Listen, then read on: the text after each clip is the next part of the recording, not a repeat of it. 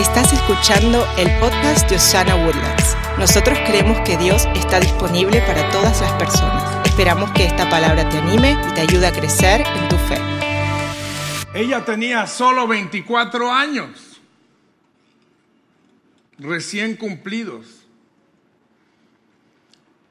Tenía un mes y medio de haber enterrado a su marido.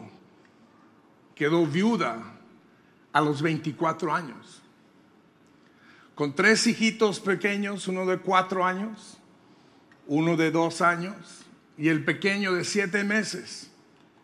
Y se encontraba en la sala de su papá, de la casa donde ella había crecido, y él estaba tratando de convencerla de que ella regresara a su tierra para que ellos pudieran ayudar a criar a estos tres pequeños que quedaron huérfanos de papá. 24 años la viuda, ante una decisión que sin saberlo en ese momento afectaría a millones de personas. Es que una decisión puede cambiarlo todo. Una decisión tiene el potencial de cambiar todo en tu vida. El joven marido había sido muerto en el estado de Zacatecas, en el norte de México, donde vivía él con su esposa y sus tres pequeños hijos. Pero la señorita, la señora, la viuda era de Georgia. Toda la noche ella cuenta, oró, batallando con esta decisión. Me regreso a la tierra donde empezamos el trabajo o me regreso a la casa de mi papá para criar a estos huerfanitos. Dice ella que oró toda la noche. Y a las cinco y media, cinco cuarenta y cinco de la mañana, escuchó que bajó su papá. Y lo oyó ya en la cocina haciendo café. Y ella entró y no había dormido en toda la noche, tenía lágrimas en sus ojos. Y le dijo, papá, no puedo venir acá. Tengo que volver a la tierra donde empezamos a trabajar. Y esa decisión, tomada esa madrugada, es una de las razones por las que estamos usted y yo aquí, porque vea, le estoy hablando de mi mamá. Tengo una foto que traje que quiero que vean de esta familia. Este es mi papá, el mártir, que murió a los 21 años de edad. A él le gustaban las mujeres mayores. Se casó con mi mamá y ellos tenían estos tres hijos, dos diablitos y un ángel. Mi hermano mayor, Jerry, su servidor ahí en el centro, preguntándose por qué todos lo estaban mirando así. Esa mirada me da tanta risa. Y mi hermano Felipe, el chiquito, enojado con todos nosotros, vean nomás. Seis meses después de esta foto fue esta decisión de la que le cuento. Seis, solo seis meses. Ella no se daría cuenta que esa decisión afectaría a millones de personas porque al regresar a Durango para continuar es que empieza todo un mover que ha tocado a todos nosotros y en efecto estamos aquí esta mañana por la decisión de una mujer. Es que una decisión cambia todo. Hoy le quiero hablar acerca de legado. Y vamos a estar hablando acerca de legado durante estas tres próximas semanas que vienen.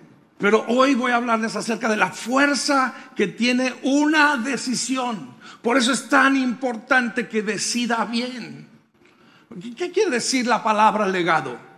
Significa una cosa material o inmaterial que se deja en testamento o se transmite de padres a hijos de generación en generación. En otras palabras, un patrimonio de valores. Después de que muere mi papá biológico, yo tenía cinco años cuando llegó el amor de su vida de mi mamá, de otro señor Esa mujer, pues, ya vieron, era guapísima. Y este caballero llegó tocando a nuestra puerta una noche y nunca se fue. Se casaron unos meses después y él fue mi papá. Él se llamaba Francisco, le encantaba que la gente le dijera Pancho. De broma se decía él Pancho Villa.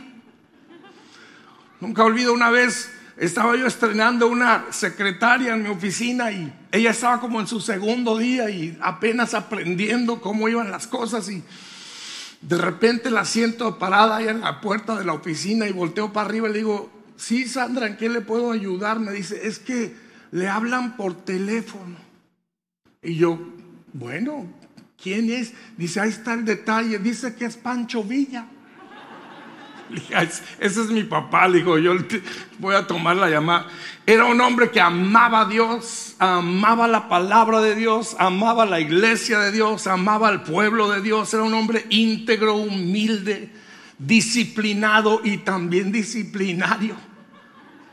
Y cuando mi papá murió, porque cuando yo hablo de mi papá realmente es mi padrastro, pero como fue mi papá en toda la extensión de la palabra, cuando él murió, no me dejó cosas materiales, no me dejó riquezas materiales o propiedades. Ah, pero qué legado me dejó de valores, de entrega. Yo tengo hasta la fecha de hoy en mis oídos las oraciones que nos despertaba en la mañana porque su lugar de oración estaba abajo de la habitación que yo compartía con mis otros dos hermanos y oíamos en las mañanas a mi papá clamar, Padre, y oraba por nosotros, oraba por mi mamá, oraba por los pastores, oraba por la iglesia. Este es el legado con el que crecí yo. ¿Cómo podemos usted y yo dejarles un legado a nuestros hijos? Hoy les quiero hablar acerca de dos decisiones que pueden impactar a su familia por generaciones enteras. Dos decisiones, las va a querer apuntar. Número uno, quiero que repita después de mí. Decido, dígalo en voz alta, decido por Jesús. Decido por Jesús. Mi decisión de seguir a Jesucristo no es en base a alguna emoción, no, digo, fue emocional, pero es una decisión de la voluntad.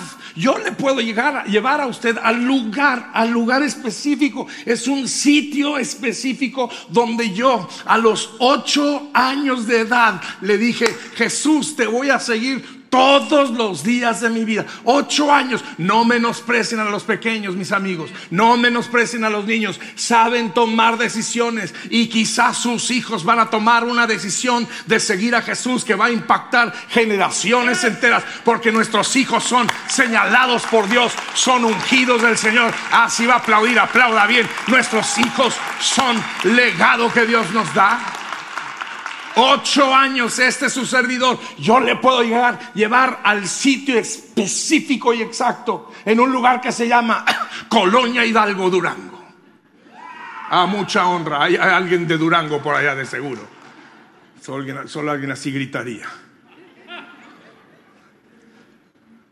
Hasta la fecha de hoy. Tengo 58 años, han sido 50 años de esa decisión. Yo todavía decido por Jesús. Soy seguidor de Jesús, siempre seré seguidor de Jesús y haré todo dentro de mi poder para que usted también sea un seguidor de Jesús.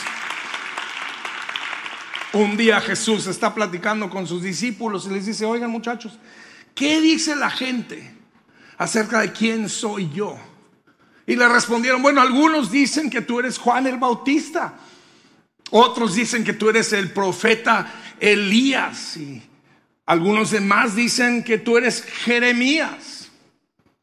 Y unos otros, algún otro de los profetas, y de repente Jesús hace la pausa y les pregunta, ok, pero ¿y quiénes dicen ustedes que soy yo? Y fue ahí donde habla el Pedro. Ah, cómo me cae bien Pedro porque me identifico mucho con Pedro, porque Pedro era este tipo de personas que hablaba primero y pensaba después. Siempre he dicho que si Pedro era mexicano era de Monterrey, o al menos del norte de México, porque así somos los norteños. hablamos, tenemos la bota grande, el sombrero grande y la boca grande también. Pedro dice, tú eres el Cristo, no un Cristo, el Cristo, el Hijo del Dios viviente. Y Jesús y los demás, imagínense los demás discípulos decir, ah, cara, mira qué bien le salió al Pedro. Jesús voltea y le dice, Pedro, sangre y carne no te revelaron esto. Ningún hombre te, pudo haber revelado esto, sino mi Padre que está en los cielos. Mire usted, damas y caballeros, la decisión de seguir a Jesús viene de una revelación personal de quién es Jesucristo. Es algo que usted tiene que decidir por su propia cuenta. No es algo que yo le puedo regalar, no es algo que le puedo donar, es algo que usted tiene que decidir. La revelación de quién es Jesús tiene que venir a su propio corazón, de su propia cuenta. Es una decisión personal. Nadie puede decidir por uno. Nadie, solo usted. Por eso decida bien, decida por Jesús, decida por ser un seguidor de Cristo. Y he escuchado gente decir, yo nací católico, o yo nací cristiano, o yo nací pentecostal, yo nací bautista. No, no, no, usted nació encuerado.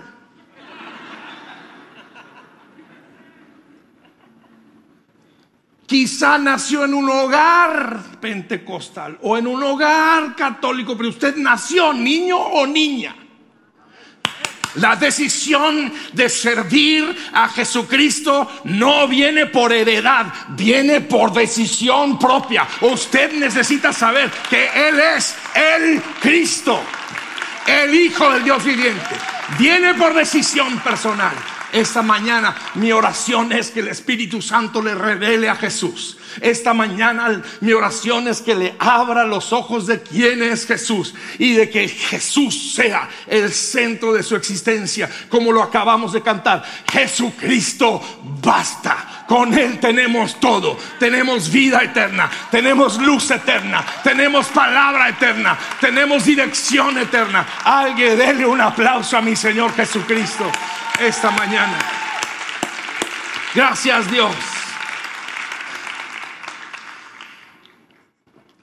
Alguien me puede decir, pero Pastor Marcos, yo no veo a Jesús. ¿Cómo puedo creer en Jesús si no puedo ver a Jesús?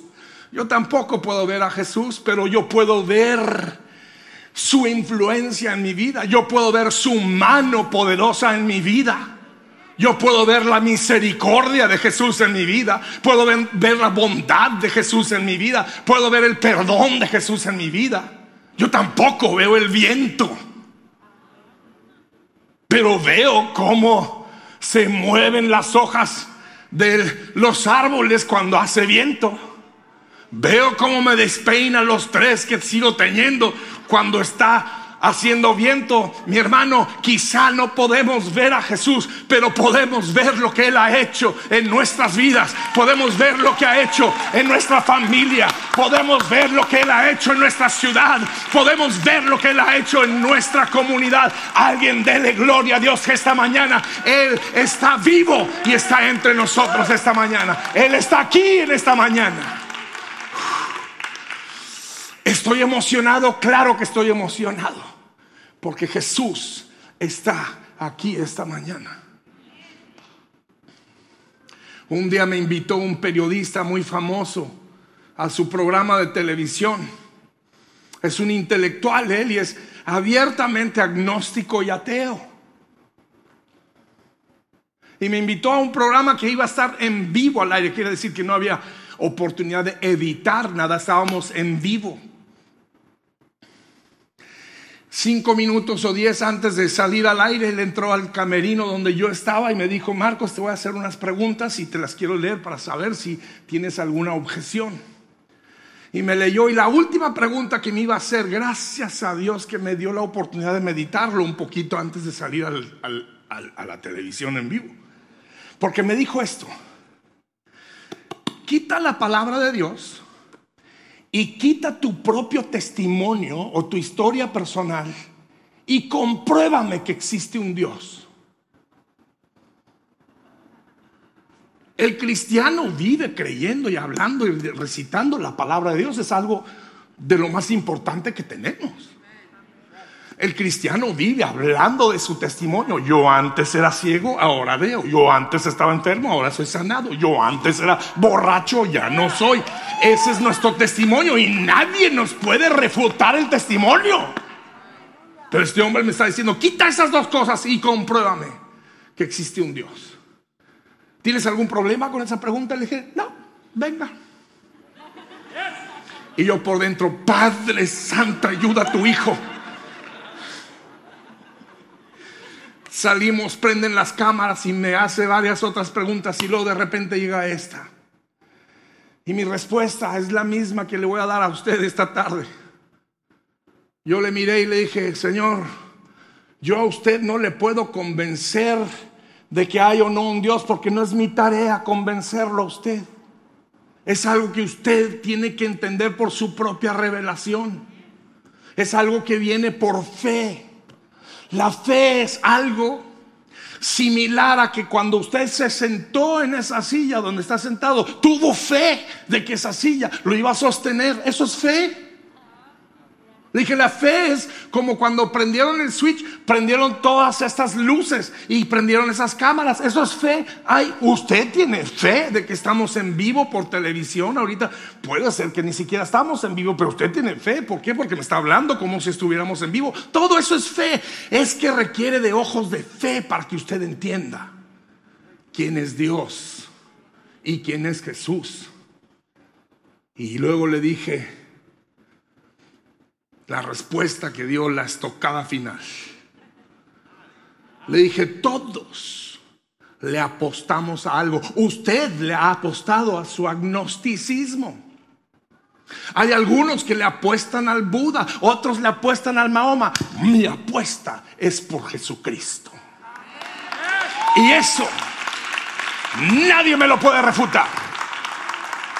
Mis hermanos, el día de hoy mi deseo es que usted salga de aquí diciendo, mi apuesta es por Jesucristo. Yo doy mi vida por Jesucristo porque Él dio su vida por la mía. Yo doy mi tiempo por Jesucristo porque Él dio su sangre por mí. Esa es mi apuesta. Nunca olvido cuando apagaron las cámaras. Él se acercó y me dijo, nunca un cristiano me ha respondido así.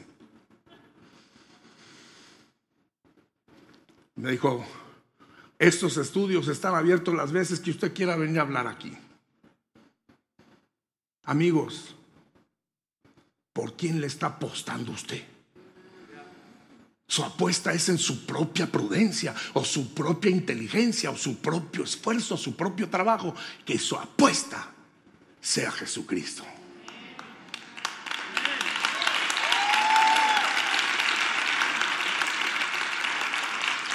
Número dos.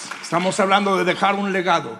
Decisión número uno es decido por Cristo. Número dos, decido por ser luz. Dígalo en voz alta conmigo, decido ser luz.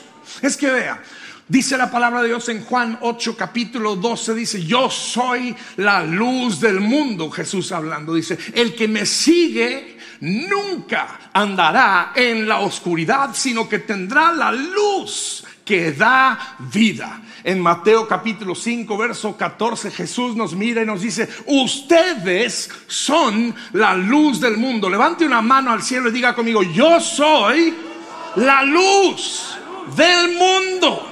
Mis amigos, si hay algo de luz en este mundo es porque usted está caminando aquí. Si hay algo de luz es porque hay cuerpo de Cristo en todos lados del mundo. Si es que hay luz en nuestros tiempos es que la iglesia de Jesucristo sigue caminando y mostrando luz en las tinieblas, mostrando luz en la corrupción, mostrando luz en la enfermedad. Hay luz en nuestro, en nuestro tiempo y somos usted y yo somos usted y yo. Me pregunta usted, pastor, ¿cómo se puede vivir en la luz? Bueno, primero, viva expuesto a la palabra de Dios. Como nada más me respondió el pastor Harold, lo voy a decir de nuevo. Viva expuesto a la palabra de Dios. Dice el Salmo 119, 105, tu palabra es una lámpara a mis pies, es una luz a mi sendero. Cuando usted abre la palabra de Dios es que le da luz para saber por dónde caminar y no tropezará su pie. Si usted sigue esta palabra, usted va a vivir firme. Usted nunca va a tropezar porque la luz que nos da la palabra de Dios nos ayuda a caminar firmes. Por eso yo lo felicito esta mañana. Se tomó el tiempo, se bañó, se peinó, se perfumó, se, se cambió, se puso desodorante, se subió a su automóvil y se desplazó. Algunos de ustedes anduvieron en automóvil por casi una hora para llegar aquí esta mañana. Yo los felicito porque es una exposición a la palabra de Dios. Cuando usted recibe la palabra de Dios, la luz de Dios entra a su vida y se va a ir de aquí diferente a como llegó. Lo declaro en el nombre de Jesús. Se va a ir de aquí lleno de la palabra de Dios, lleno de la luz del Señor, lleno del entusiasmo que trae servir a un Dios vivo. Mi mamá y mi papá hablando del legado, Dios mío lloviera, tronara, relampagueara, nevara, pasara lo que pasara, nosotros estábamos en la primera fila de la congregación. A veces éramos nada más nosotros y el pastor. Y mi papá era el pastor.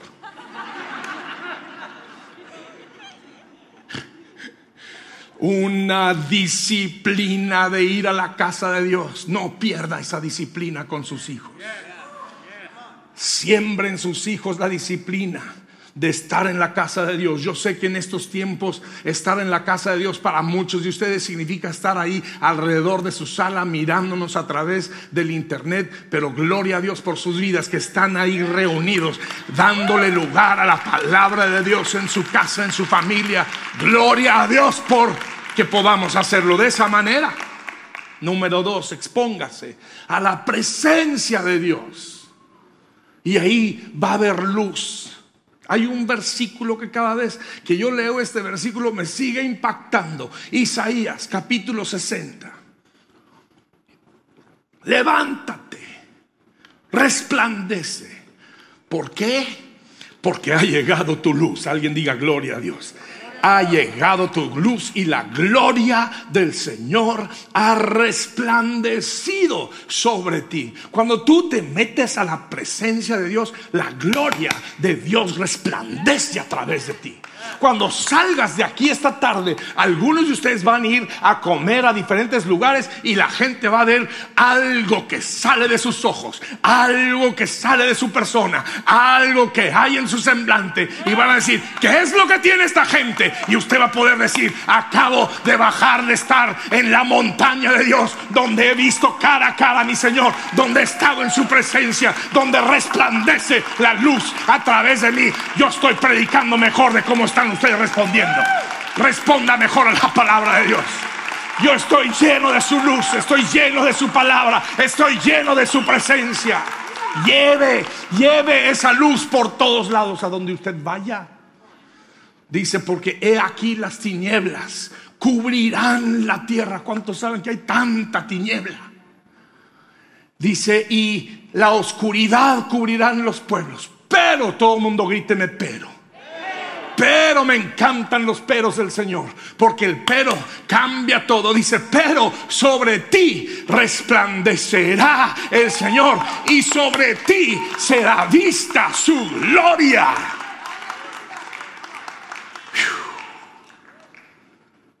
Verso 3. Entonces, las naciones andarán en tu luz. ¿La luz de quién? Mi luz. Diga conmigo, mi luz. ¿Por qué? Porque mi luz es la luz de Jesús. Las naciones pueden andar a mi luz porque yo reflejo la luz de Jesucristo. A esto debe de emocionar a alguien. Hace muchos años dice que andarán en tu luz y los reyes al resplandor de tu amanecer. ¡Uh! Hace muchos años alguien compuso, enciende una luz. ¿Quién habrá sido? Número tres. ¿Cómo vivir en la luz? Número uno, se ha expuesto a la palabra de Dios. Número dos, se ha expuesto a la presencia de Dios. Y aquí va la tercera y última. Abandone los comportamientos de la oscuridad. Vea usted Efesios capítulo 5, verso 11, el apóstol nos escribe y dice, no participen en las obras inútiles de la maldad y la oscuridad al contrario, sáquenlas a la luz. Rompamos los ciclos de la oscuridad. Rompa esos ciclos. El enemigo le encanta recordarle a usted su pasado para que usted se quede en el ciclo de sus errores. Nunca olvido un predicador anciano decirle, si el diablo viene a recordarte tu pasado, recuérdale su futuro. Dice la palabra de Dios que Él fue vencido en la cruz del Calvario, que Él ha sido sometido bajo nuestros pies, que Él ahora no tiene poder. Solo Jesús tiene todo el poder. No juegue ese juego de que, ay, es que si hubiera, ojalá pudiera. No, no, no. Hoy es un nuevo día para usted. Hoy es un día de decisiones. Hoy es un día que usted puede marcar la línea la arena y decir, el día de hoy yo decido seguir a Jesús. El día de hoy yo decido ser luz. El día de hoy el futuro de mi familia cambia para siempre. El día de hoy todo cambia en el nombre de Jesús. Dios está hablando a alguien esta mañana. Yo escuché una vez a un hombre decir, bueno, pues mi abuelo fue borracho, mi papá fue borracho, pues tendré que ser borracho. No es cierto, rompa ese ciclo en el nombre de Jesús. Diga, no más borrachera en esta familia. No más adulterio en esta familia. No más pobreza en esta familia. No más derrota en esta familia. Acá seremos vencedores. Acá seremos triunfadores. Acá seremos seguidores de Jesucristo. Alguien grite amén esta mañana. No más angustia, no más ansiedad, no más depresión, no más pleitos y discusiones y discordia. Pues es que mi mamá siempre fue chismosa. Pues usted no tiene que ser así. No me, no me dijeron amén. Dije, usted no tiene que ser así. Pastor Marco, ¿y cómo le hago para romper esos ciclos? Mire, hay veces que requiere de acción práctica. Le cuento, hace unos meses estoy en una mesa con más o menos ocho personas y empezamos a conversar y todos somos amigos y había mucha confianza cuando de repente yo siento que esta conversación va por el rumbo del chisme. Nunca ha estado usted en una conversación cuando de repente el Espíritu Santo le hace así, oiga, mm, mi hijo, eso, eso ya es chisme. No, estoy reportando los hechos, no. Eso ya es chisme. Y yo recuerdo sentir esa, mire, es aquí donde tenemos el templo del Espíritu Santo. Por eso algunos lo tenemos más grande que otros.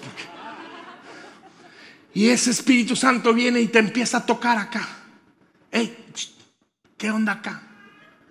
Y yo recuerdo que yo sentí ese toquido del Espíritu Santo. Que me dijo, haz algo. Porque si nomás seguimos, ahí sigue el chisme en la familia. Y me acuerdo que yo hice una acción y se sorprendieron todos en la mesa. Porque yo estaba sentado ahí y estoy yendo y de repente, eh, bueno, vamos a hacer una cosa. Vamos a bendecir a estas personas. Padre, yo bendigo a fulano de tal del que estábamos hablando. Yo bendigo a su familia. Y todos ellos y se rompe el ciclo del chisme. Haga algo. Haga algo. Rompa esos ciclos en el nombre de Jesús. Haga algo. Rompa el ciclo de la mentira. Si usted ha sido conocido como mentiroso, rompa ese ciclo en el nombre de Jesús. Me acompañan sobre sus pies.